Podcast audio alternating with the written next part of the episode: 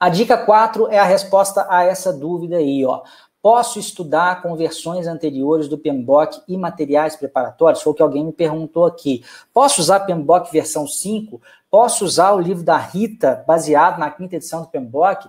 Posso usar um treinamento, ou posso fazer um treinamento que é baseado em versões é, anteriores?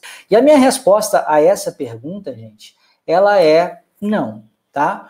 E por que não? Porque a gente já tem muita coisa para se preocupar numa preparação para os exames PMP e CAPM.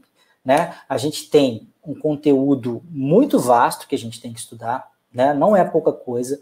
O PMBOK hoje deve estar aí com umas 700 páginas, é, é, é, são 47 processos, então, assim, é, é, é um conteúdo realmente é, robusto, e aí, é, não dá para você ficar se preocupando ainda se, além de estar tá estudando bem aquele determinado conteúdo, se aquele documento, ele, se aquele conteúdo está correto, né?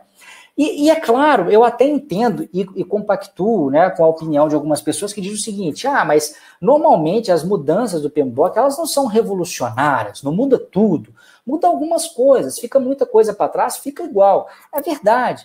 Mas muita, muita coisa, talvez não muita coisa, mas sei lá, uns 20% muda.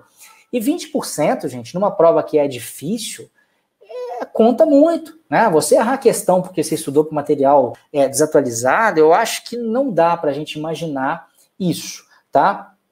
Então eu vou dar só um exemplo para vocês, assim, de coisas que mudaram, né, na última edição, que poderia julgar vocês do buraco. Então, por exemplo, a área de qualidade, ela tem três processos. Agora, uh, o primeiro e o terceiro processo permaneceram, do ponto de vista do nome e do conteúdo, bem parecidos. Teve mudancinhas aqui nas ferramentas e técnicas, mas ficaram bem parecidos.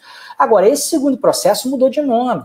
Ele chamava realizar a garantia da qualidade, agora chama gerenciar a qualidade. Além de mudar de nome, ele tem mais coisas dentro dele. Antigamente, realizar a garantia da qualidade tinha um escopo mais definido, gerenciar a qualidade tem algumas coisinhas a mais.